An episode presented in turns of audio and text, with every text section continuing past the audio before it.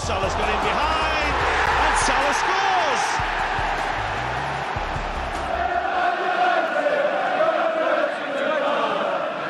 Gomez punches it clear. Trippier again can deliver. And he does. Son's there! And he's won it! Heung-Min Son right at the end has won it for Tottenham. Would you believe it? Look at the celebrations. Look at the scenes.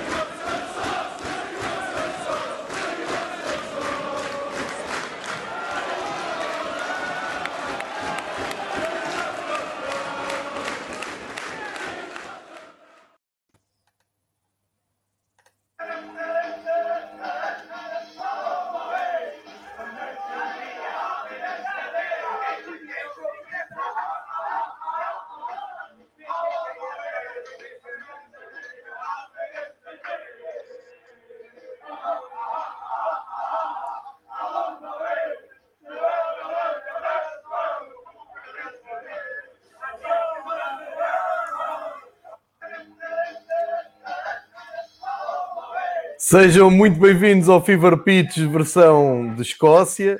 O que estamos a ver e o que abriu aqui os primeiros segundos da, uh, do episódio da Escócia foi, veio diretamente do balneário da Escócia há 24 horas, nem tanto, uh, numa autêntica ressaca que atravessa a Escócia toda hoje.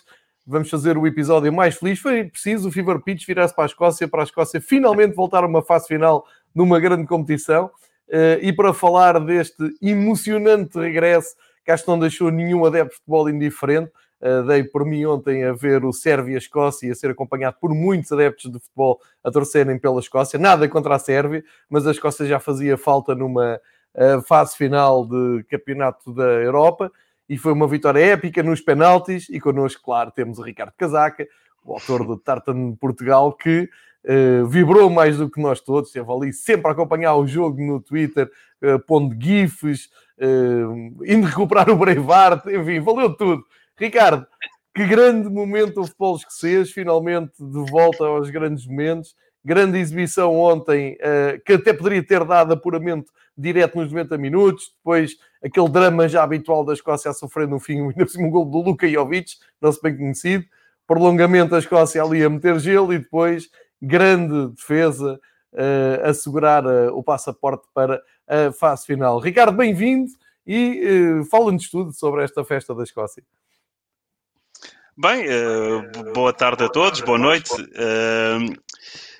duas, tu estás aí a mostrar imagens de, de festejos que quem, quem vai ouvir o podcast no, no, nas plataformas não vai, não vai conseguir ver, mas uh, exprime tudo. Foram 23 anos de ausência, um, 23 porque o Euro 2020 vai ser em 2021 e a última vez que a Escócia esteve presente no, foi no Mundial 98, também já vamos falar um bocadinho disso, é um Mundial que me lembra, uh, lembro perfeitamente, e lembro-me perfeitamente onde é que assisti ao jogo inaugural que foi esse Escócia-Brasil, Brasil, mas Brasil. foi uma noite foi, um, foi uma noite de sofrimento. Foi como habitualmente os escoceses, aquela expressão que o que, o que nos faz doer é, é, é, é a esperança. Uh, foi, foi um bocadinho. Os escoceses também têm aquele. Nós temos os portugueses têm o fado, não é? Eles têm um bocadinho aquele, aquele também estigma do sofrimento e de falhar ali nos momentos decisivos, apesar da Escócia ter uma história rica em termos de, de, ciências, em termos de invenções, de coisas que deram à história. Uma vez lembro-me de ver, inclusive, um, um, documentário sobre o Império Britânico, em que um uma das pessoas que pertencia a uma das colónias dizia que aquilo não era o Império Britânico, era o Império Escocês, porque os escoceses é que hum, muitas vezes estavam a governar as colónias com mão de ferro e porque são um povo habitualmente duro e habituado à aprovação, que sofreram também muito durante a sua história um, sob, também, sob também o domínio inglês uh, a norte. Portanto, é, é, todo, é todo isso. É, é, é, esse é o fado, digamos assim, o fado escocês. E ontem foi mais um dia desses de fado escocês, não é? Um, jogo que a Escócia teve francamente bem. Eu assisti ao jogo em direto, uh, um bocadinho também ali no Twitter a fazer algumas piadas, também em tom de sofrimento, para aliviar ali um bocadinho a tensão, uh, a invocar, como tu dizes. E não fui o único, porque vi uh, próprios jogadores da seleção irem buscar cenas do Brevard, apesar, apesar do Mel Gibson ser australiano, uh, mas, uh, mas pronto, lá, lá o fizeram. e foi, foi, foram 90 minutos de sofrimento e, e, e é um, um soco no estômago quando sofrem aqueles golos aos 91, nós que andamos no futebol e somos adeptos de futebol, também já tivemos os nossos dissabores uh, em, em, já nos descontos, acontece a, a, todos, não há nenhum adepto de futebol de certeza que não tenha sofrido um gol no último minuto, ou, ou marcado, ou marcado, que, que, é melhor quando, quando se vence, mas pronto, a Escócia depois aguentou estoicamente, uh, sofreu ali um bocadinho no prolongamento, um, e, mas chegou aos penaltis e quando chegou aos penaltis eu estava a trocar mensagens com, com um amigo meu escocês que estava obviamente a sofrer imenso, já até bastante já para lá de Bagdá, como se costuma dizer, mas de, a, a, sofrer em casa, porque os pubs nesta altura estão, estão fechados, e eu disse, pá, é penaltis, a Escócia ao contrário dos ingleses vai ganhar isto porque os escoceses são exímios nos penaltis e já tinha, já tinha, já tinham demonstrado isso com Israel. Pá, e assim foi, terminei a noite ao telefone com ele praticamente a chorar, a dizer que estava muito muito triste, por um lado, porque ele que acompanha a Escócia para todo o lado, era, eh, gostaria de lá estar, ele, uh, ou seja, deveria estar na Sérvia e não em casa, em Edimburgo, mas a verdade é que é, é como é, e, e pronto, foi, foi desta forma, em situação de pandemia, que assistimos a este apuramento, é um apuramento histórico. Acho que estão, estão todos parabéns. Houve ali uh, jogadores que tiveram uma prestação uh, fantástica durante o jogo. O Lyndon Dykes, que estamos fartos de falar aqui neste, neste podcast, teve muito, muito tempo a lutar sozinho contra a defesa da Sérvia, a ser o primeiro e bem, defesa. E bem. E bem, e muito bem, e muito e bem, bem. a ser o primeiro defesa da equipa da Escócia. O próprio o próprio o próprio John McGinn também fez um jogo fantástico e depois, eh, pronto, a Escócia uh, que faz o gol. Uh, nunca contra o corrente, depois há ali várias situações que podia ter sofrido, uns minutos antes do, da, Escócia chegar, a, chegar ao, ao, ao gol, teve uma hipótese, uma grande jogada do, do Lyndon Dykes e depois, salvo erro, foi o, o Andy Robertson que rematou por cima da baliza e depois chega ao gol. Uh, epá, é uma explosão de alegria, certamente que em todos os, uh, em todo, desde as borders até às Islands, passando pelas mais 900 ilhas na Escócia, houve ali festival e muita festa. É um, é um regresso em grande, é a Escócia a voltar a um grande palco e para tu veres, a última vez que eles tiveram foi, e nós que somos assim já, já estamos na casa dos 40, certamente que nos lembramos da Escócia uh, praticamente em todas as grandes competições, já falámos disso aqui um bocadinho Sim. também no podcast, mas a última vez que, que tiveram foi no França 98, eu lembro perfeitamente que assisti ao jogo, e onde é que assisti ao jogo inaugural uh, da Escócia frente ao campeão do mundo na altura, o Brasil, um, um Brasil com o do, Roma, do Ronaldo, o Brasil que tinha vindo do Mundial de 90 e, quatro nos Estados Unidos. E a Escócia bateu-se bastante bem, perdeu apenas por 2-1. Uh, ah, começou o jogo a perder, mas depois o John Collins, lá num penalti ali mais ou menos antes do intervalo, um, Uh, empata o jogo, a Escócia a bater-se bem, a bater-se bem, com nomes como pá, míticos de, de, desta, desta, desta época do futebol, o, o mítico guarda-redes Jim Leighton, que também passou pelo Aberdeen e pelo Manchester United, o Paul Lambert, o Colin Hendry, quem não se lembra do Colin Hendry, pelo menos o pessoal da nossa idade, o Gordon Dury, que andou pelo Chelsea, o Kevin Gallagher, o John Collins, e tudo sob o comando do Craig Brown, que foi ali um treinador que teve bastante tempo, teve, foi desde o Euro 92, no pós-Euro 92 também foi um Euro que não correu muito bem à Escócia, mas lá está, foi um Euro de oito equipas europeias um, é verdade que na altura a União Soviética ainda era, não eram para aí 40 países ou coisa assim do género que é hoje, e a Jugoslávia também não eram para aí 4 ou 5, mas era um europeu com 8 equipas e a Escócia estava presente, portanto estava nessa elite europeia. Um, foi aquele tal europeu da Dinamarca que estava de férias, não estava nada, mas pronto, a lenda diz que sim, que estavam de férias e vem substituir a Jugoslávia, que um país destroçado pela guerra, e depois a Dinamarca faz aquele conto de fadas e, e vence e vai e, e vence salvo erro a Alemanha, não foi João, foi a Alemanha, foi. Desculpa na final foi a Alemanha, sim. Na final, a dar-te esta ferroada. Mas, um... mas uh... sim, sem dúvida, sem dúvida. Uh, e a Escócia consegue, vai, vai depois a esse Mundial, entra ali com o pé 5 com o Brasil, mas pronto, é um resultado ninguém estava à espera. Depois empata a um com uma Noruega, que é uma Noruega que estava a começar a aparecer. Nós nos lembrarmos do futebol dessa altura, é aquela Noruega que depois também, ali nos inícios da, da década de 2000, faz ali uns brilharetes nos europeus e nos mundiais. É. E depois, um, e, e, e, empata a um. E depois... Era com Marrocos, e, ali, e depois vai perder com o Marrocos, um bocado a lembrar Portugal no México 86, que entrou, entrou bem com, com, com a Inglaterra, que era uma equipa boa. Um craque de Marrocos, o Bacir, que era assim um, um craque de ah, Marrocos que faz os dois golos. Exatamente, mas uh, vamos já falar sobre essa equipa de Marrocos, que eu tenho aqui nomes que vou lançar, que estas pessoas ah, até okay, se vão passar. Okay, okay. Isto era uma assim equipa de Marrocos.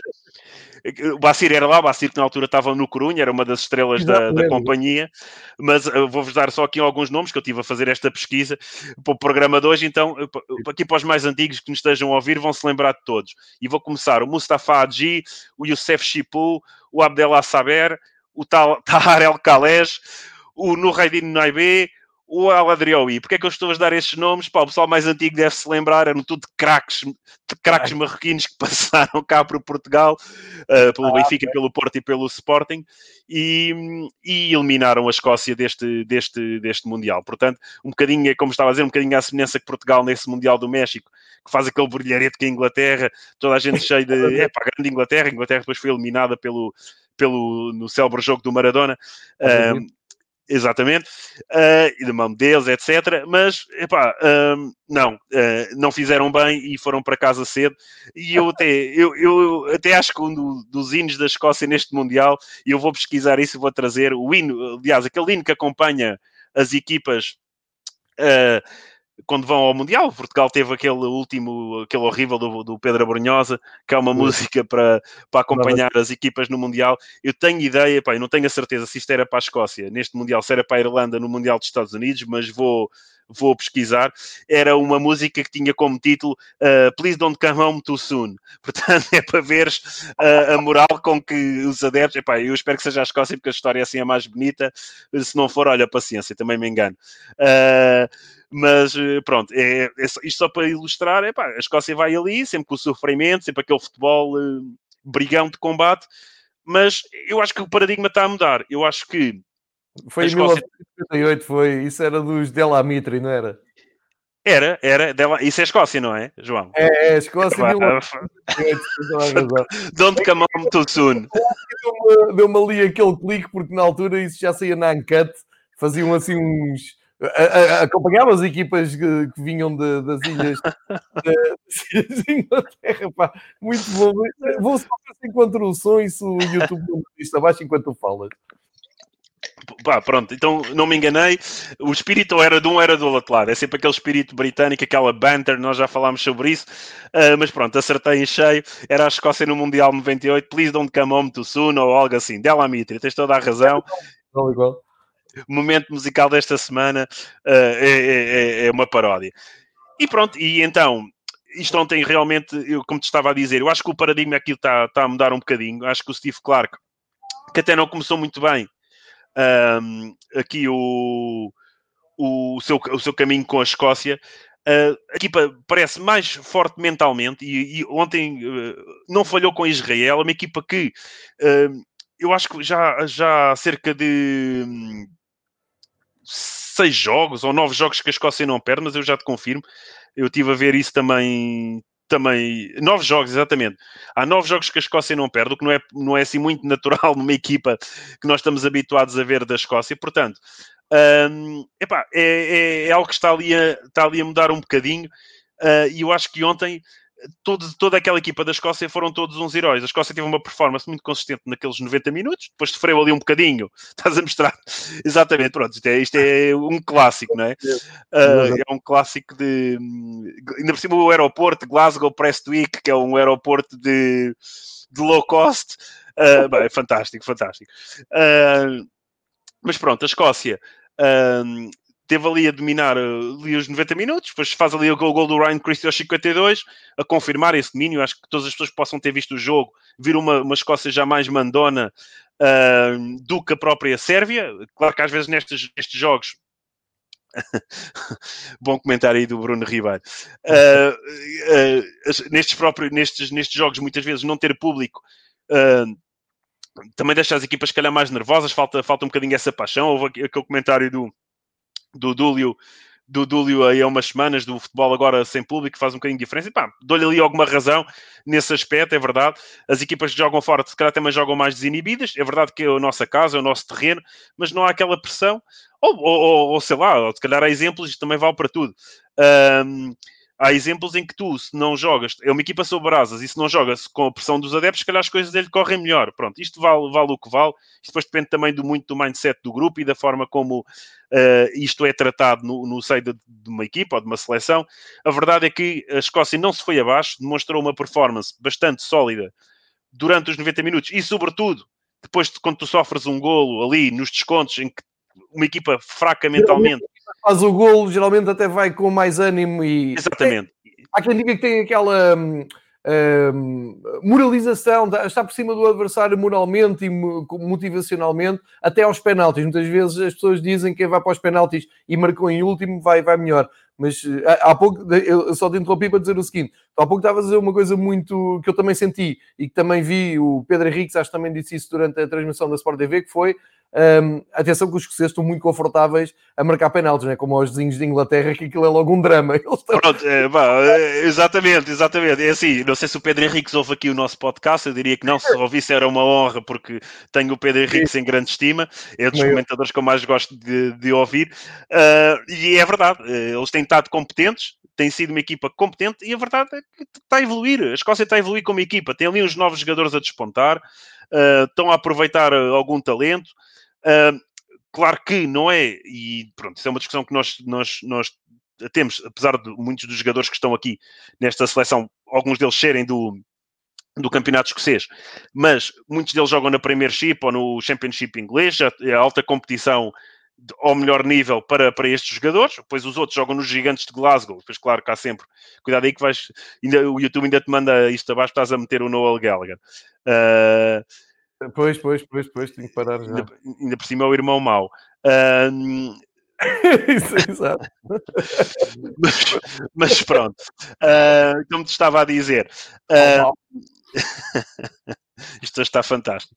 Eu, tinha sido melhor ainda se tivesse sido ontem a, a, a, depois do, do, dos penaltis. Exatamente. Uh, a verdade é que a Escócia, é como tu disse, tem sido especialista nos penaltis, já que o Israel demonstrou, e o, o último penalti que o Marshall defendeu, o penalti do Mitrovic, aquela teoria das estrelas falham sempre, Mitrovic, estrela, uh, falhou mais uma vez no, no, no desempate de pontapés, e Escócia no Euro 2020, que vai ser em 2021, que é mais uma das vicissitudes que, hum, que, que, que, que esta pandemia nos traz, e mesmo assim, mesmo assim, e isto é mesmo, pronto, lá está a escocesa, e eu vi alguns tweets sobre, acho que foi o Orvin Wells, para, para quem sabe, um, eu tenho a ideia que foi ele, mas se calhar no meio de tantos também já, já estou aqui a perder-me, uh, que fez um comentário a dizer...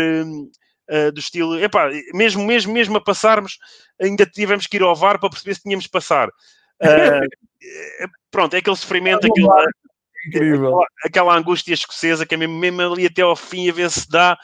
Uh, e pronto, mas estão lá, os rapazes estão lá.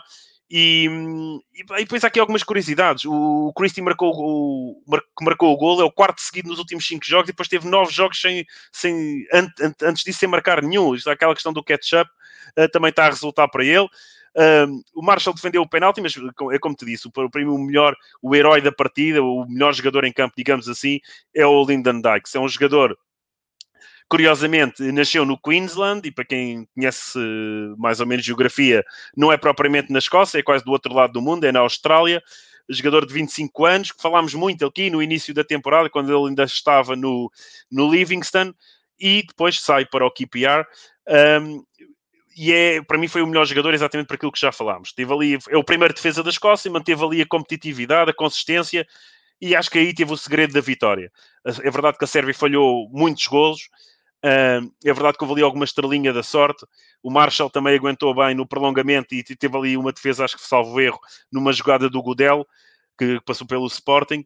Mas um, aguentaram e estoicamente até ao fim passaram. Agora, o que é que segue? Quem é que haveria de ser? Inglaterra, obviamente, obviamente, Croácia Claro. e República Checa. Claro. Os escoceses vão jogar, eh, pelo que eu percebi, duas vezes em Hampton, porque isto é aquele europeu eh, do Platini que vai ser. eh, nem sei o que é que é feito o Platini agora. Claro, hoje a equipe vinha, vinha exatamente a chamar a atenção para isso. Não faz sentido nenhum teres um europeu uh, saltibanco, não é? Mutante que anda aí pela Europa fora. Covid, não é? Vamos ver se não vai tudo para a Rússia jogar. Há um pouco essa teoria de. Epá, isso aí seria, seria o pior. Para isso, mais vale jogarem na Escócia e Inglaterra. Concordo contigo, mas, mas não, não mato o mensageiro, estou só a dizer-te aquilo que li no. Exatamente, exatamente. Mas pronto, a esperança é que quando chegarmos eh, a meados de junho, eh, isto já tudo seja esquecido e, e que já possamos andar na rua e ver futebol.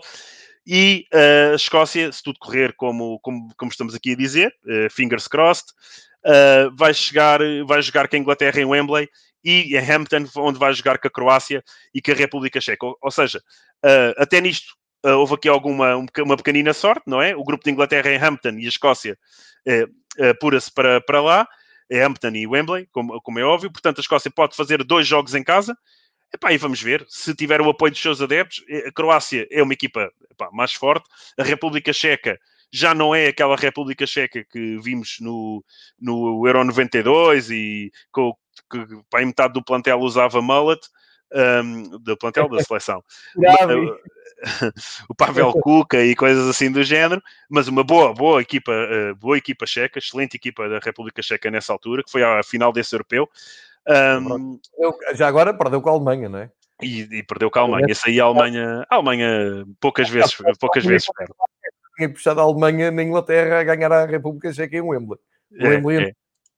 No Wembley antigo.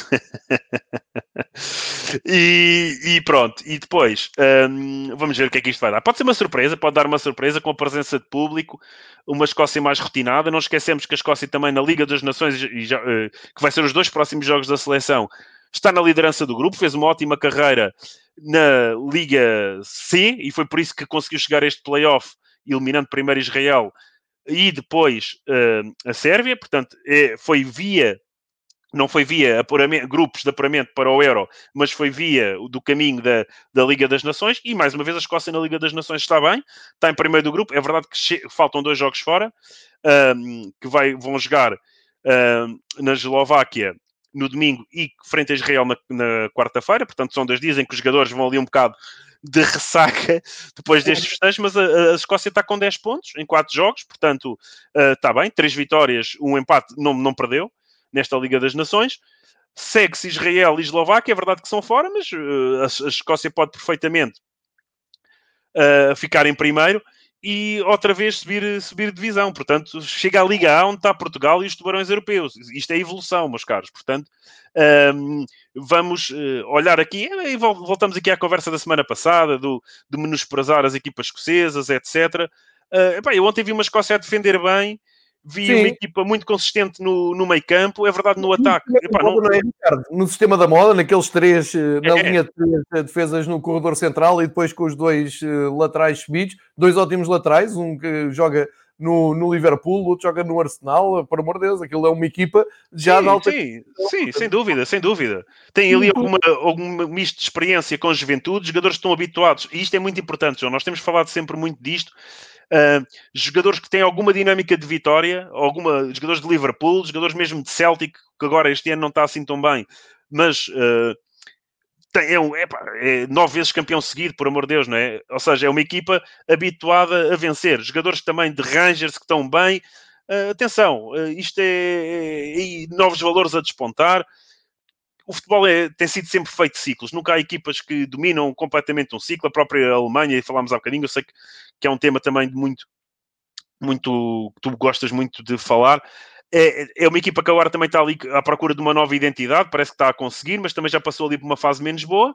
A Itália, que, que é habituada também a estar em grande, a Argentina, que também nunca mais se encontra.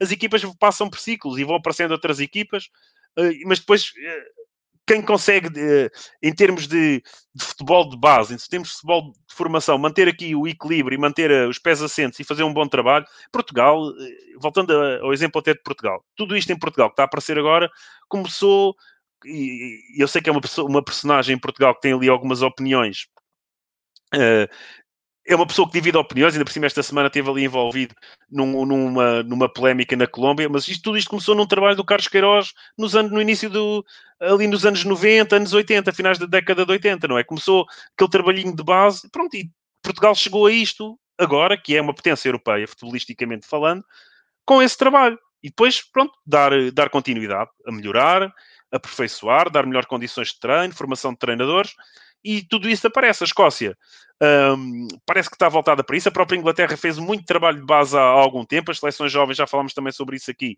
As seleções jovens começaram a aparecer nas decisões dos europeus e dos mundiais das categorias, que é algo que antigamente nunca acontecia. E a Escócia também está, se calhar, a emular ali um bocadinho o, o que os vizinhos fizeram. Tem menos pessoas, se calhar tem menos talento, mas tem aquele espírito guerreiro, aquele espírito de combate. Uh, ontem ainda me ri um bocadinho. Montes de jogadores da Escócia usar bigode faziam-me lembrar o Graham Souness, uh, esse grande, grande médio centro. Não vou falar da questão do treinador, mas grande médio centro escocês, Rangers, Liverpool, seleção da Escócia, o médio de classe muito combativo. Portanto, uh, Epá, estou com alguma curiosidade de ver o que é que conseguem fazer para já nesta Liga das Nações, que espero que não, não cheguem com ressaca, e depois no Euro, vamos ver. É uma participação uh, inédita, há muitos anos que não acontecia, muitos jogadores, para eles é algo completamente novo, mas outros, uh, e estamos a falar do Andy Robertson, até do Tierney, do Arsenal, etc., são jogadores que costumam estar habituados em grandes confrontos, Ligas dos Campeões, Premier League inglesa, portanto. Uh, vamos ver, vamos ver. Tenho alguma expectativa. Isto tudo também depende depois como esta situação da pandemia evoluir e ainda temos aqui um longo percurso um, a percorrer, mas uh, expectativa alta, pelo menos uh, para passar ali na fase de grupos, sendo que o jogo com a Inglaterra é sempre um jogo especial. Espero, claro. que, com, espero que com adeptos. Uh, quem, não me esqueço do Euro, do Euro 96, uh, Piccadilly Circus e Buck, o, os jardins de Buckingham Palace cheios de escoceses. Uh, portanto, eh, vai ser uma invasão a Londres e espero que tudo corra pelo melhor e que vença a Escócia e que desta vez não partam os postos da das balizas do Wembley uh, como fizeram numa das visitas anteriores. Olha, já agora vou, vou aproveitar para partilhar com quem está a seguir o episódio uh, graficamente e quem vier aqui ver. Uh, vou partilhar exatamente umas imagens que tu mandaste hoje à tarde, que é as capas dos jornais uh, desportivos. Caso, desportivos não, mas as capas do, de, de, desporto, eles lá não têm jornais desportivos. É, é jornais desportivos e supertaça das costas. Espero que já tenhas aprendido isso. Exatamente. aprender. Uh, mas pá, muito boas capas, muito bons títulos, grandes fotos, não é? É, é, algo, é algo muito, muito. É algo muito, muito britânico, não é, João? A, a qualidade da foto, eu vejo sempre isso na é. imprensa britânica, o pormenor, não é? É algo muito, muito focado nesse aspecto. Eu não estou a dizer que em Portugal também tentamos, invariavelmente acaba quase tudo por ir parar ao Cristiano Ronaldo, mas uh, é, é, aquela uh, típica qualidade que os jornais britânicos nesse aspecto nos habituaram e alegria estampada nos rostos e sofrimento, obviamente, que faz parte desta, desta jornada e desta epopeia de apuramento da seleção escocesa finalmente presente numa grande competição. Foi coisa linda, eu próprio ontem dei por mim aqui a torcer pela Escócia, um, não só pelo Fever Pitch, não só pela amizade que tenho contigo, mas porque para quem gosta de futebol, eu acho que era óbvio por quem estávamos, nada contra a Sérvia. A Sérvia, há uma altura, até que tem jogadores que nos dizem alguma coisa, mas a Escócia é a Escócia, é um clássico, tem que lá estar. Ainda por cima, sabendo que se apurasse, chegava com a Inglaterra, caramba, o futebol precisa. Não, e, e o europeu com tendo Ampden como um dos palcos, não é? Não é? mesmo a não é? Tinha mesmo que. Não, é, é... E, depois, e depois levam toda aquela. E, para quem, como nós, segue um bocadinho essa temática de e acho que um pouco de todos, não é? Gostamos sempre daquele colorido que. Eu lembro uma frase de um amigo de um amigo nosso, um, do Jorge, que o Jorge, quando foi o, o Mundial, o Europeu em Portugal, disse: pá, quando a Inglaterra foi embora, o Europeu acabou. Porque eles é que traziam alegrias às ruas em Lisboa, também, também trouxeram alguns problemas, é verdade, mas uh, esse fenómeno acaba muitas vezes por ser. Eu vejo isso assim, porque há alguns que sim, procuram a confusão. A Escócia não funciona assim. Eu, eu tive o prazer de estar numa invasão escocesa há uns anos atrás, quando jogaram com Gibraltar e uma invasão escocesa à Fara, e foi algo fantástico, ah, sim, sim, foi sim, algo fenomenal. Um, os escoceses têm um temperamento um bocadinho diferente, um bocadinho ali um misto parecido com os irlandeses, etc. Não tem aquela atitude, mas muitas vezes os ingleses também são uh, procurados pelos adeptos adversários porque têm aquela é. fama, estás a ver? E é isso é traz ali algum, algum, coisa, algum, algum problema e muitas vezes os ingleses são também muito pacíficos, muito fair play, grande parte deles, ou a maioria deles, e quando foi o Euro 92, pelo menos em Portugal, em Portugal, não, em Lisboa, sei que no Algarve houve problemas em Albufeira, etc., mas em Lisboa eu não me lembro de praticamente nada, em Coimbra também não, e uh, o que eu me lembro é de cor nas ruas, bandeiras inglesas, eles todos contentes, e é, eu gosto desse tipo de, de, ambiente nos europeus e nos mundiais, e isso, as, as, as, as, seleções britânicas e também as seleções, sei lá, ali do, da Escandinávia levam muito isso, levam muito, muita cor, muita, muita alegria. Um, essas, essas competições, e foi, e foi com alguma tristeza que na, mais recentemente, ah, salvo erro, foi o europeu, o último europeu em França que Portugal ganhou. Uh, todas as seleções das Ilhas Britânicas e da Irlanda uh, tiveram presentes, menos a Escócia. Isso deve partir do coração. Uh, só faltava estar lá Gibraltar para, para o gozo ser completo. Uh, mas uh, pronto, a Escócia não foi. Agora uh, a Escócia vai, a Irlanda do Norte não vai. Já vamos falar também sobre isso, até porque tenho aqui um episódio um bocadinho triste para falar. vai a Inglaterra e vai Gales, portanto, falta, falta um, a Ilha Esmeralda, não, não tem representantes, mas a Grã-Bretanha vão os três e vai ser, vai ser certamente interessante. E antes, olha, antes de. Não sei se, se a queres saltar já para o campeonato escocês, para, para a última jornada do campeonato escocês, ou se queres, entretanto, partilhar também essa, esse apontamento que tinhas aí da Irlanda. Eu estava da, da Irlanda do Norte, estava-te a ouvir e, e, há duas histórias que eu uh, puxo sempre de, da manga quando estamos assim em grupos de amigos a falar sobre adeptos, sejam ingleses, sejam irlandeses. Mas os irlandeses há aquela.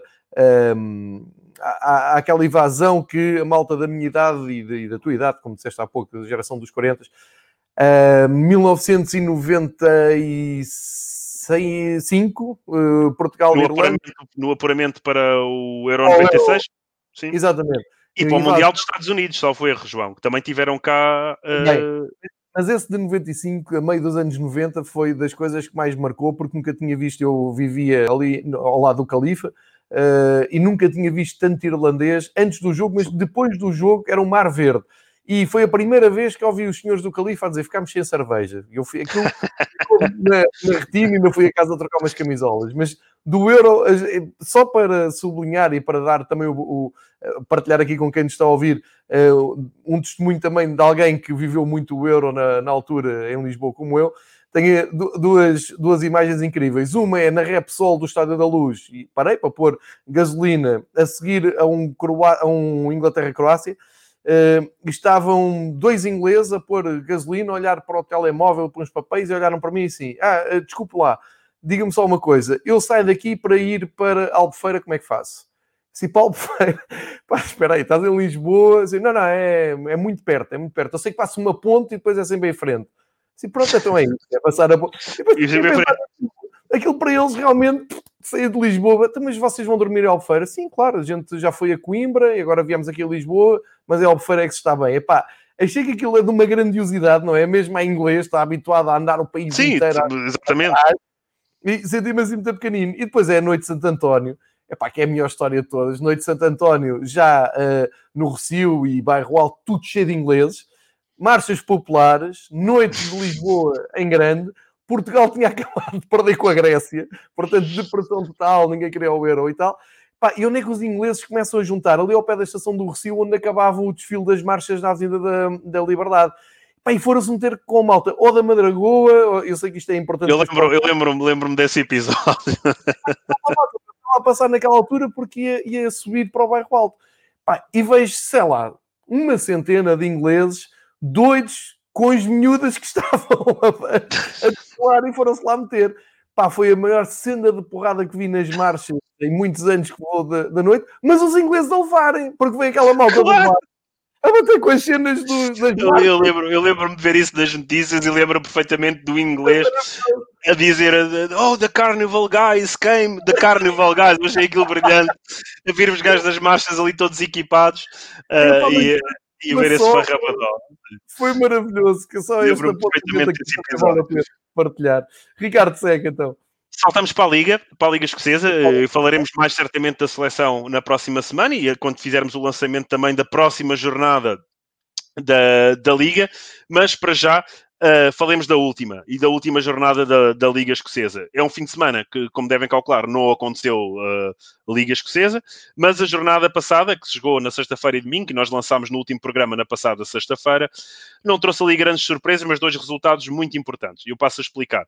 Na sexta-feira, o Aberdeen voltou a mostrar, em confronto direto com o Hibernian, que querem o terceiro lugar do campeonato. Já tinham vencido em Easter Road, Agora venceram com dois gols sem resposta em Pitodri. Ali antes dos 15 minutos já tinham o jogo resolvido e despacharam o Ibs com mais uma derrota frente, ao, uh, frente à sua equipa. Portanto, neste momento, o Aberdeen posiciona-se no confronto direto como a equipa mais forte de, de ambas.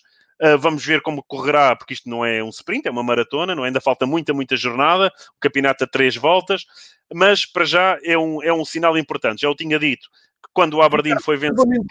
houve uma pessoa que me perguntou, uh, não sei se foi no Twitter, foi, foi, pessoalmente, foi pessoalmente. Um amigo meu perguntou-me e eu não tive a certeza. E tu acabaste agora de dizer, campeonato escocês a três voltas, não a é quatro. Três voltas, não, três voltas. Quatro, não era? Três voltas, três voltas. Eles vão dividir o campeonato. Quando chegar a duas voltas, vão dividir o campeonato em dois. Depois, uh, os seis primeiros Isso jogam mesmo. entre si, e, exatamente, e os últimos. Obrigado. Tenho ideia que é assim. Uh, e, Tenho praticamente a certeza que, que, é, que é, é assim que vai, vai ocorrer. E hoje, por acaso, até venho aqui mais preparado para falar sobre a League Cup, porque tem aqui umas nuances engraçadas, mas já, já lá chegaremos. Um, isto na sexta-feira, portanto, o Dundee United, mais um empate a zero. Os últimos quatro jogos para a Liga é o terceiro empate a zero. E a meio da semana voltam a empatar uh, para a League Cup, mas aí já vamos falar. Foi a St. Mirren e mais um 0 a 0. Portanto, está ali numa senda de empates a zero uh, a equipa de, de, de Tannadice. St. Johnson teve uma vitória muito importante frente ao Kilmarnock, tentada começou a recuperar, St. Johnson estava ali nos lugares para baixo, uh, vitória por 1-0. Um Agora, ambas as equipas e o Motherwell, que tem vindo também a recuperar, estão com 14 pontos, 14 pontos, que é o sexto lugar que, onde está o Kilmarnock, ou seja, ali estão três equipas a morder o sexto lugar, as diferenças de gols, etc., os critérios de desempate estão a pôr o, o Killy em sexto lugar, mas uh, aquele meio da tabela, como nós também falámos um bocadinho, é sempre ali uh, lugares que vão, vão ter muita disputa para ficar no top 6 ou nos últimos 6. Uh, eh, para disputar, digamos assim, o, o, campeão e os lugares europeus e depois as descidas de divisão.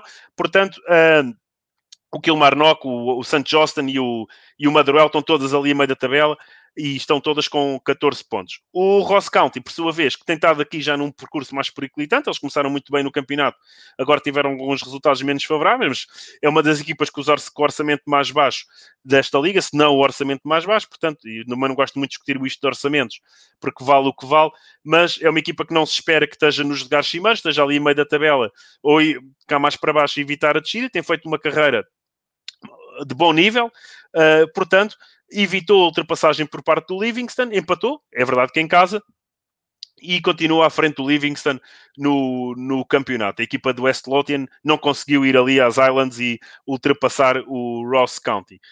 Isto sexta-feira. No domingo, em virtude da jornada europeia, que também já falámos a semana passada, o, o Celtic, uh, o desapontante resultado frente ao Sparta de Praga e o Rangers, que acaba de também fazer um resultado desapontante depois de estar a vencer o Benfica na luz, deixou-se empatar, mas uh, por um lado ainda bem.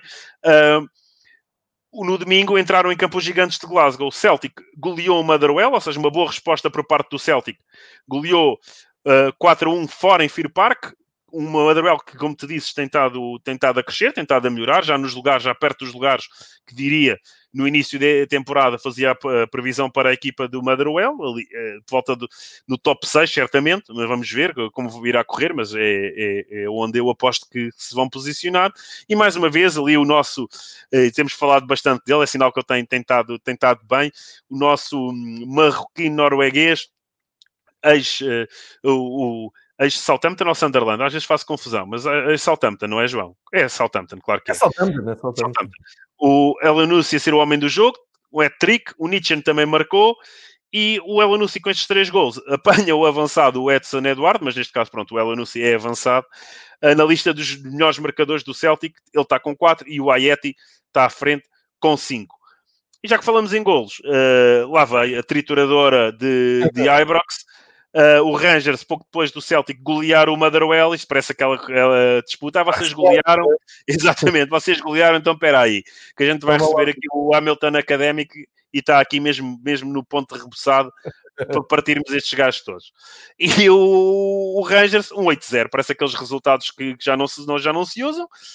Um, quatro gols em cada parte, mesmo parece que muda aos quatro, acaba aos oito. Uh, o Scott Airfield, o Kemar Roof e o Joe Aribo, dois na primeira parte. E depois tu pensas assim, pá, o Tavarnier não marcou nenhum. Não, marcou dois na segunda parte. o Roof faltou a marcar, o Barker marcou também e o Tavarnier marcou dois. Tavarnier que assim apanha o Luís F. Ferguson do Aberdeen na lista dos melhores marcadores da Scottish Premier League. Ambos com oito golos. Curiosamente, um é médio centro e o outro é um lateral direito. Portanto, eh, eh, já falámos também sobre isso. Uh, bolas paradas, não sei o quê, mas nem todos os jogos, os golos são de bolas paradas destes dois rapazes. Portanto, estão bem estão lá, estão no topo e estão-se a, a portar eh, como deve ser. O, o Rangers continua na liderança, está aqui com, com um, desculpa, com 9 pontos de avanço sobre o Celtic. É verdade que o Celtic tem dois jogos ainda por disputar, o Rangers tem 14, o Celtic tem 12, Rangers 38 pontos, Celtic 29, segue-se o Aberdeen com 26, já está ali um bocadinho a morder os calcanhares ao Celtic e tem o mesmo número de jogos do Celtic. Portanto, muita atenção, se bem que eu acho que isto a longo prazo o fosse vai aumentar com naturalidade, mas o Aberdeen tem estado, tem estado forte. Estes resultados também frente ao Hibernian e o próprio resultado com o Celtic e com o Rangers eh, também venderam, venderam a cara à derrota. É uma equipa boa, é uma equipa boa no contexto escocês, como é óbvio, mas é uma equipa com qualidade, bastante trabalhada, um treinador batido. Portanto, é, eu acho, e já no início da época também penso eu, diria que entre Aberdeen e Hibernian, o Aberdeen seria a melhor equipa. Mas o Ibs também tem estado espetacularmente bem, muito, muito fortes. Também estão com 24, estão com 24 pontos, portanto, a dois do Aberdeen. É verdade que têm mais um jogo, mas tudo aqui, uh, estas equipas eh, do top 4 estão, estão todas, totalmente do Celtic, Celtic, Aberdeen e Hibernian, com muito próximas em termos de pontos. O Rangers disparou, mas a verdade é que tem mais dois jogos que o Celtic, mais dois jogos com o Aberdeen e mais um jogo que o Hibernian. Portanto, uh, isto depois temos que fazer as contas com o quadro de jogos completo. Segue-se o Dundee United, quinto, um resultado que no início da época também lancei que estaria ali no top 6, nos últimos lugares do top 6 ou nos primeiros lugares do, do, do, dos últimos 6, portanto, está num lugar que sem grande, sem grande, sem grande surpresa. Eh, acontece sempre isso, as equipas que vêm do, do Championship, normalmente há sempre uma que se destaca. Um, este ano o Dundee United tem sido a melhor das duas, portanto tem, tem estado bem. Kilmarnock está, está em oitavo, lá está, Kilmarnock, Motherwell e o St. Johnston, todas com 14, portanto do oitavo, um, desculpa, do sexto ao oitavo lugar, estão todas com 14 pontos. Depois Ross County com 13 e segue-se o Livingston 12, e depois aqui já um fosse um bocadinho maior, se bem que o St. Mirren tem 3 jogos em atraso, portanto tudo isto tem impacto uh, relativamente ao Livingston, que tem 14 jogos. St. Mirren está com 8 pontos em 11 partidas, e em último o Hamilton Academical, 12 jogos, 7 pontos, e eu acho que é este ano, infelizmente para, para os rapazes de, de Hamilton é este ano que não se vão safar, mas, mas vamos ver. Eles estão sempre ali até ao fim, é uma espécie de tondela, uh, e safam-se sempre ao Vitória de Setúbal e safam sempre nas últimas jornadas. Este ano o Setúbal, infelizmente, para os seus adeptos, não se salvou, mas isto foi secretaria, porque no futebol jogado, mais uma vez, na última jornada, conseguiram a salvação, ou nas últimas. Portanto, é ali uma espécie, todos os anos se vão safando, mas há sempre um ano que aquilo não, não vai dar mais. Muito bem, eh, passamos para a taça da Liga, não é? Estou ansioso Sim. pela tua explicação da taça da Liga. E, olha, até te vou confessar uh, a minha ignorância, e por isso é que estou aqui para aprender. Uh, alguma da, das competições que eu estou aqui a ver é a Taça da Liga, tem, tem este, este patrocínio, o Betfred é, Cup. É, exatamente. É, é. é e a outra é do, do, dos... Liga, não é? é. Betfred Cup. Ok. Betfred Cup, exatamente. Pronto. Uh, fase de grupos. Um... Ah, começa oh, com uma fase de grupos. Começa com uma fase de grupos e tem 40 equipas da primeira fase de grupos e tu dizes assim, 40 okay, equipas, então, mas uh, 40 equipas, mas uh, a SPFL tem uh, 12 equipas, 12 equipas dá 48. Não, tem. Uh, desculpa, eu acho que fiz mal as contas, mas já, já lá vamos. Uh, um, não, até fiz bem. Pronto. Tem. Dá-me só um bocadinho. Espera aí que estou a ficar. Ok. Tem 38 hum. equipas da SPFL, exatamente, estava a fazer mal as contas, pareceu que temos. Portanto, a taça da Liga, numa primeira fase, envolve 40 equipas, das quais 38 são da Scottish eh, eh, Football League. Okay. E que é Championship, eh, Premiership, Championship, League One, League Two. E e não inclui as quatro equipas que estão presentes nas competições europeias, ou seja, o Motherwell, Ok. o Aberdeen, o Celtic e o Glasgow Rangers, que assim fariam as 42 equipas que fazem parte da Scottish eh, League, ok? Ok, ok. O que é que eles Por isso fazem para... Cinco, não é? São grupos de cinco. São grupos de 5. O que é que eles fazem aí? Convidam os campeões da Highland e da Lowland Leagues, do, do- Ok. ok? nomeadamente, neste caso, o Brora Rangers e os Kelty Hearts, que nem estão muito mal no- nos grupos. Se tu analisares isso, não estão aí muito, muito mal. lugar, não é? Hã? Aqui em terceiro lugar, por exemplo, o Brora Rangers. Exatamente. Exatamente. O, o Kelty acho que está um bocadinho pior, mas também não está em último. O que é que eles fazem? Fazem ahm, oito grupos de cinco, cinco Exato. em que quatro são ali da região norte da Escócia e cinco da região sul. Digamos Highlands, Lowlands, para ser mais também Ok. norte-sul, ok? Pronto. Depois desses grupos ah, passam os quatro, os vencedores dos grupos e os quatro melhores passam à segunda fase, onde já vão entrar os, os equipas escocesas que estão nas competições europeias. Ou seja, passam, são oito grupos, passam ahm, 8 mais 4, 12, mais 4, 16. Qual é que é aqui a nuance? A nuance é que ah, a nuance é que então, não, está aqui o Dúlio a perguntar: todas as equipas escocesas estão em competição, todas as equipas escocesas da Liga, porque a Liga em Portugal são duas divisões, a Liga na Escócia são quatro divisões. Em Inglaterra, a Liga também não é só a Premiership e o Championship, vai até à, à Conference. Pronto. Uh, portanto, por acaso ali não, é, estou, estou a dizer mal, vão até à, à quarta divisão, a Conference acho que já não é. Exatamente. Portanto, é exatamente a mesma coisa. Jogam todas as equipas que jogam na Liga. Agora, ao contrário de Inglaterra, em que se calhar na League 2 temos equipas 100% profissionais, no campeonato escocês não é bem assim. Mas pronto, isso é, é a virtude de ser um campeonato mais pobre no aspecto financeiro e que não permite o profissionalismo. Qual é que é aqui a grande nuance, João? A grande nuance é que isto tem um sistema de pontos um bocadinho ah, malandro, que é a vitória dá 3 pontos, ponto final, mas se houver empate, as equipas vão para, vão para penaltis. E quem ganha os penaltis tem mais um pontinho. Ou seja, Ahm, pode haver aqui jogos em que tu eh, empatas e fazes dois pontos e a outra equipa que empata contigo só faz um. E isso pode fazer aqui ahm, pode fazer aqui algumas alterações em termos de, de classificação. É, é aqui uma nuance engraçada. Eu não sei se no futuro algum campeonato vai explorar isso ou uma coisa assim do género, porque um jogo. Isto parece um bocado aqueles dos americanos que os jogos não podiam acabar eh, empatados e havia penaltis na MLS. Não sei se isso ainda é bem assim, que não siga a MLS, mas houve uma altura que era, que era um bocadinho assim, que eles faziam penaltis.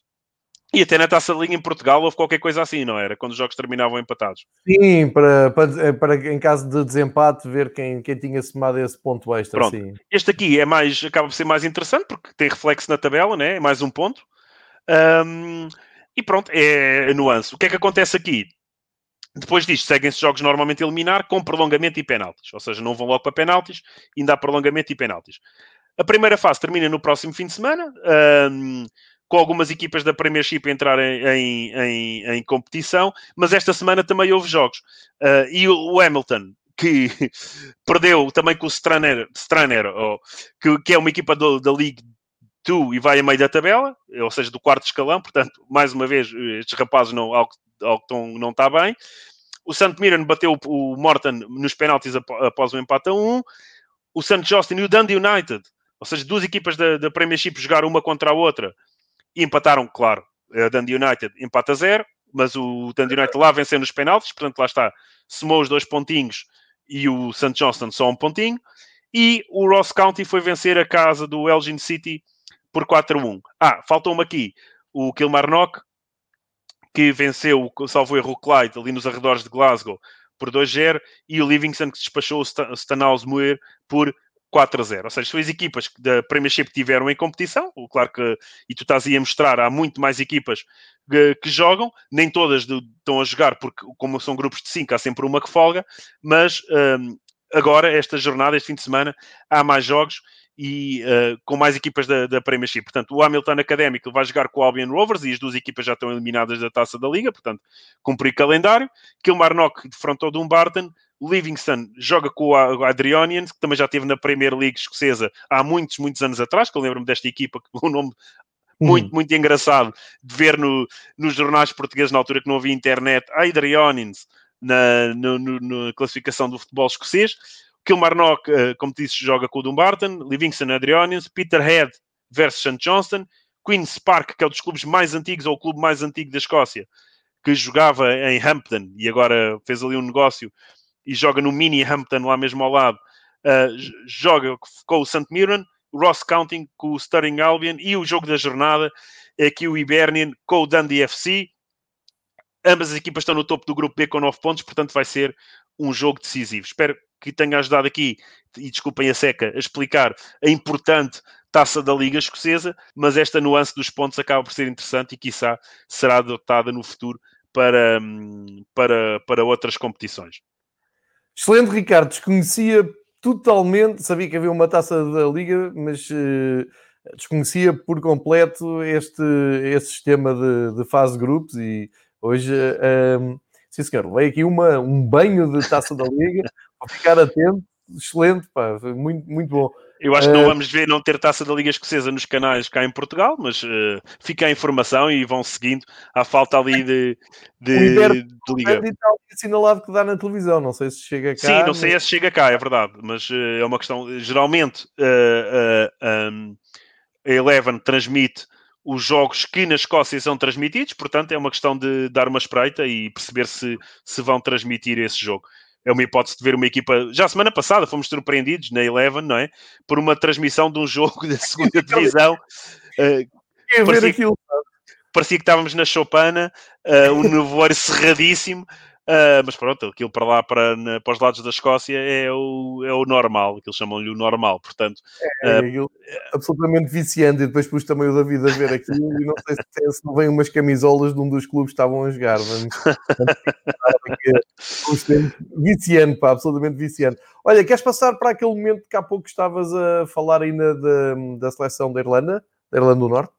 Sim, uh, deixei isso agora para aquelas pequenas curiosidades que falamos no, no, no final ah, dos nossos programas. Para a, reta, para a reta final, ok. Para a reta final, mas voltamos, voltamos vamos a falar, falar aqui um bocadinho sobre isso, também para transmitir aqui alguma mensagem a quem, quem está aqui a investir. Já não digo perder, porque isto agora a Escócia já está numa dinâmica Uh, já está numa dinâmica de futebol de primeira linha, está ali a chegar e as pessoas vão olhar para isto com mais curiosidade. E João, estamos a fazer história, devemos ser o primeiro podcast português a falar sobre futebol escocês. Portanto, isto é história, meu caro. Exato. E Vamos... ainda não estarem apurados, isto não era moda. Não, já... Exatamente, não era moda. Agora temos, agora temos que arranjar um, a seguir, arranjar uma coisa ainda mais obscura. Uh, São Marino já há, já há contas nas redes sociais. Hã?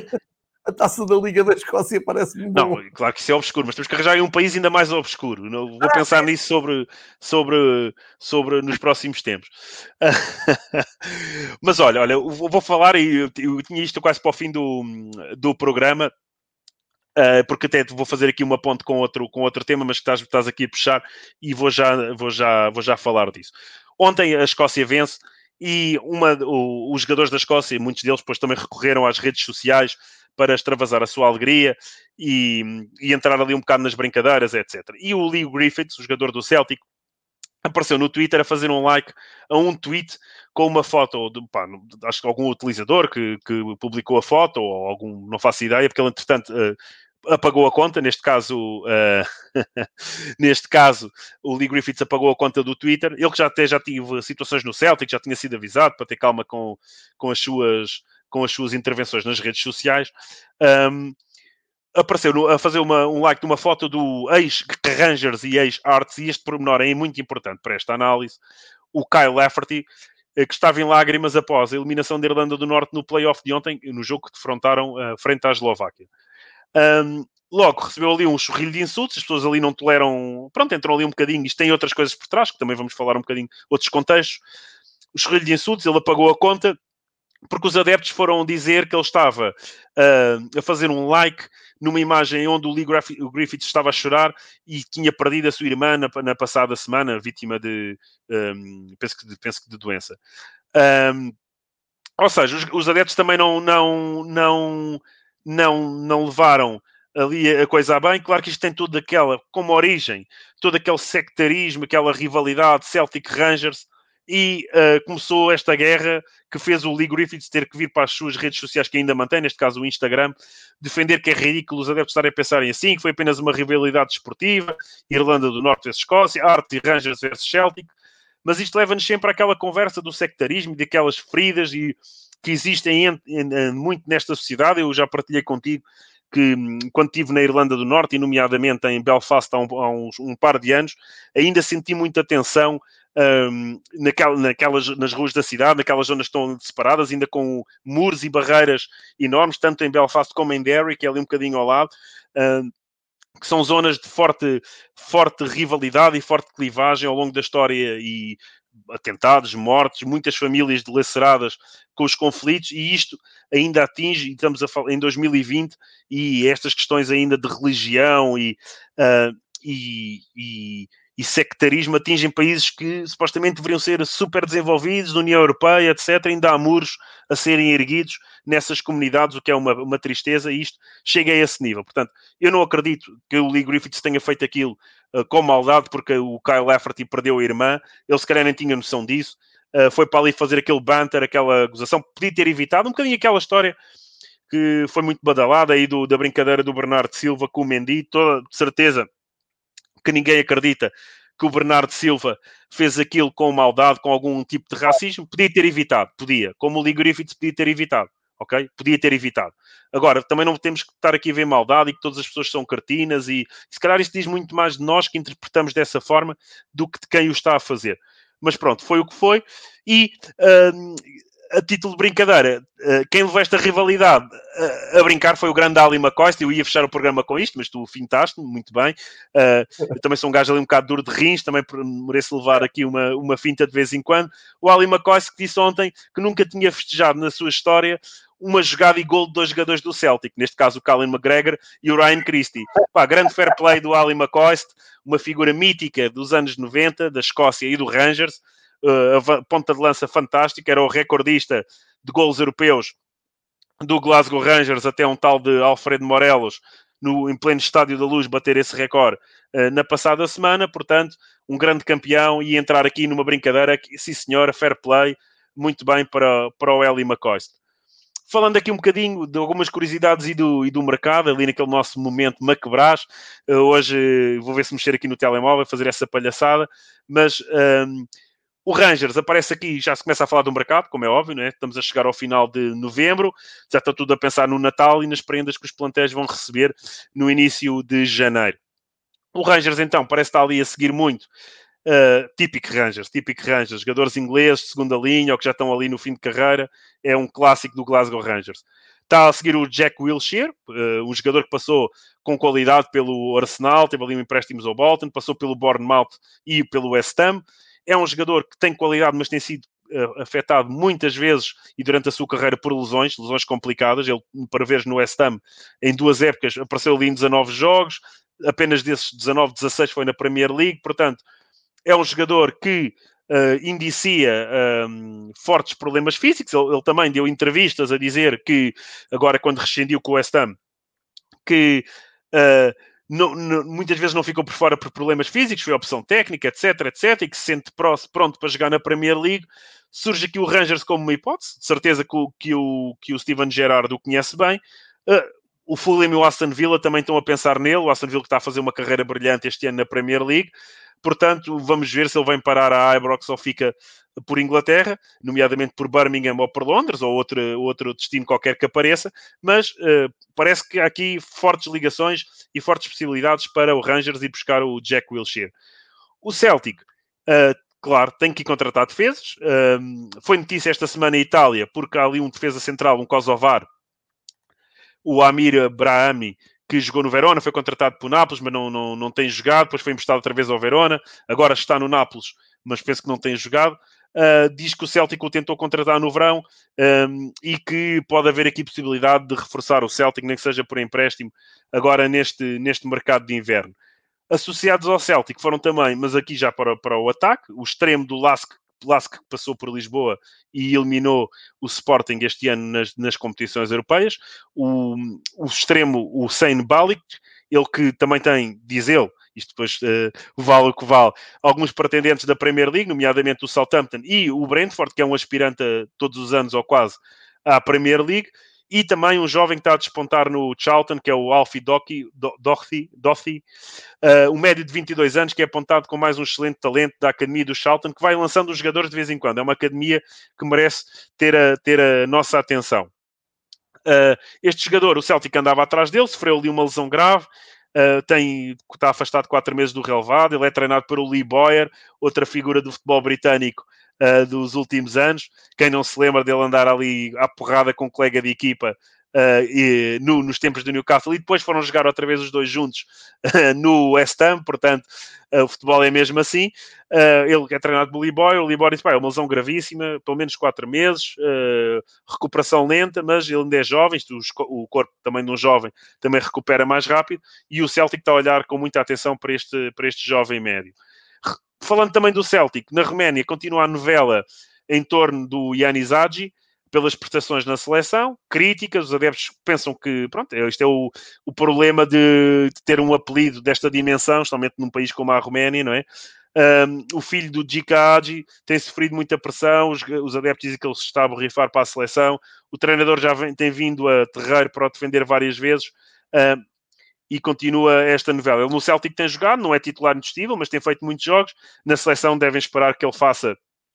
E a Roménia teve seleções com muita, muita qualidade na década de 90, portanto devem esperar que ele seja essa bandeira desse de revivalismo romeno, mas para já não está a dar e, e, e sem e não passa uma semana sem o seu treinador, o seu selecionador, sempre que joga a seleção, ter vir que o defender uh, na praça pública falando também de reforço, e já aqui um bocadinho do, do Championship, que é uma competição que vamos e prometemos que vamos acompanhar também com algum interesse nas próximas edições deste podcast.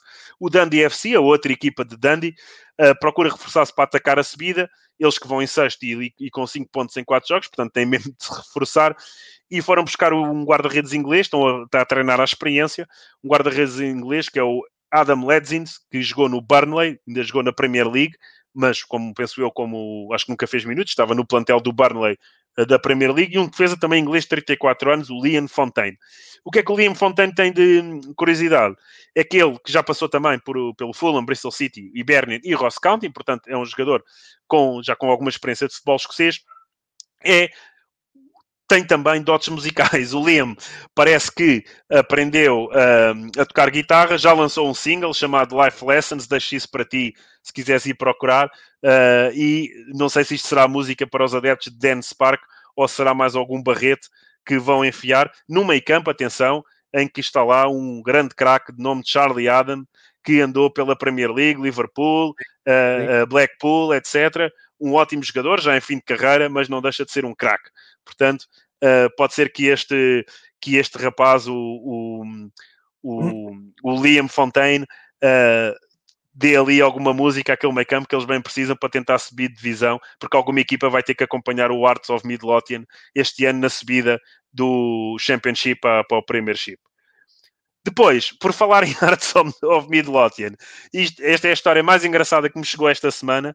Como tu sabes, e alguns dos nossos ouvintes também sabem certamente, e os que não sabem ficam a saber, o treinador atual do Arts of, uh, do of Midlothian é o Robbie Nilsson. O Robbie Nilsson foi jogador do Arts durante muito tempo, foi treinador do Arts, depois foi, foi despedido do Arts, foi aposta do Dundee United para subir divisão, conseguiu, uh, tudo estava à espera que o o Robin Nilsson acompanhasse o Dundee United uh, nesta subida à Premiership, um projeto sólido, uh, equipa boa, o projeto de meio da tabela, mas uh, o Robin Nilsson foi-se embora e foi treinar o Arts, o Arts que tinha descido da Premiership para o segundo escalão escocês é o seu clube, é o seu clube de coração. Eu acho isto louvável, mas vê bem este episódio que eu te vou contar.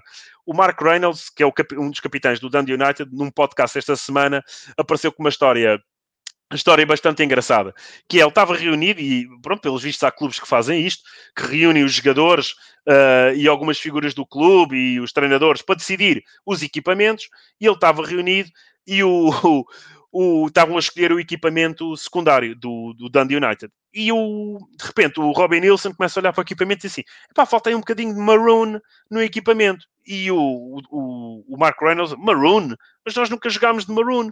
E ele, não, não é maroon, é tangerine, tangerine, que é a cor do Dundee United, ou seja, maroon, a cor do arte. Ele estava com a cabeça, com a cabeça naquilo. Um, Pá, ele disse, pá, não, tangerine, tangerine. Passado 10 minutos, já estava outra vez a sugerir o Maroon para equipamento secundário. Pá, e o Mike Reynolds diz assim, pá, eu naquela altura percebi que a cabeça dele já não estava aqui. Ele já estava com a cabeça no, no, no Arts of Midlothian para se ir embora. Pá, passado um dia ou dois, aparece a notícia, todos os, os, eles passaram a preparar a época, reuniões via Skype, etc., com os jogadores, por causa da questão da pandemia.